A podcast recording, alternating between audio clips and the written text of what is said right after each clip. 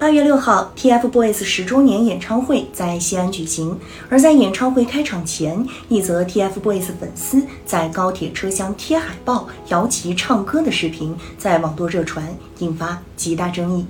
视频中，一些年轻的女性粉丝在发放应援的小旗，将海报挂在车厢的窗子上，粉丝们一起摇动旗子，唱歌狂欢，吵闹无序。车厢内不少乘客都露出不解和无奈的眼神。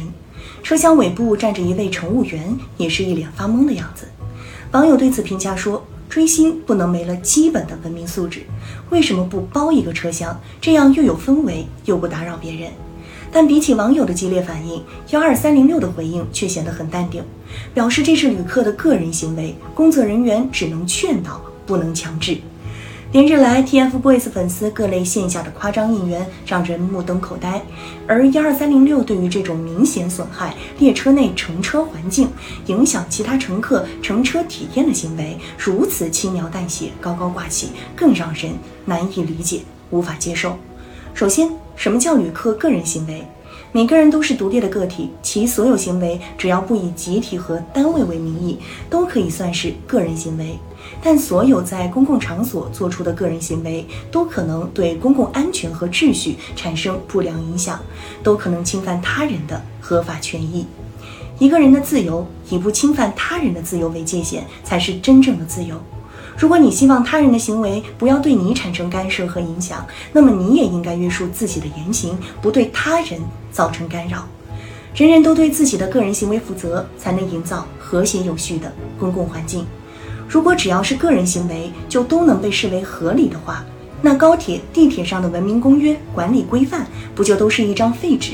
那所有的公共场所岂不是都会乱成一锅粥？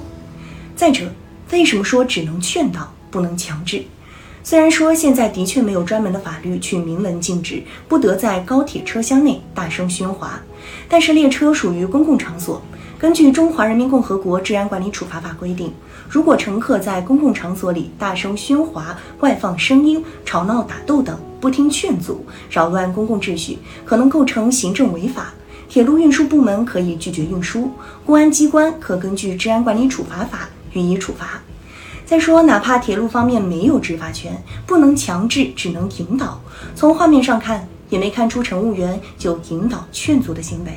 如此放任不文明行为恣意蔓延，看上去像是尊重了一部分乘客的自由，实际上却是懒散推责，损害了其他乘客的正常权益。这种自私自利、大吵大闹、只顾自己开心、不管他人感受的行为，虽然以追星的形式呈现出来，却并不只是追星所独有。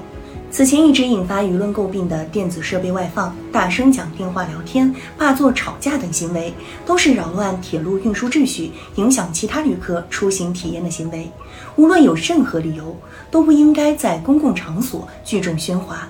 高铁不是酒吧 KTV，不是音乐节，更不是演唱会现场。列车工作人员既然身在协调服务的岗位，就应该严格执行相关管理规定，依法依规主动介入劝阻制止，维护好公共场所的文明秩序。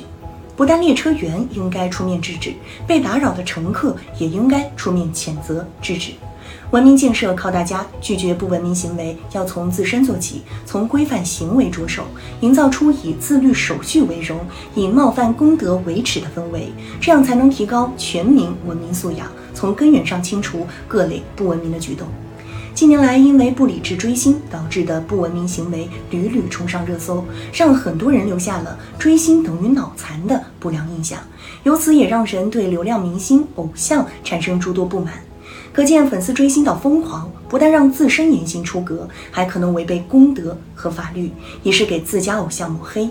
所以，粉丝自身要清醒，明星艺人及经纪公司要加强引导，反复呼吁。同时，各种公共管理部门也要履行职责，加大追责力度，整顿疯狂追星乱象，让青春的双向奔赴更健康、更文明、更美好。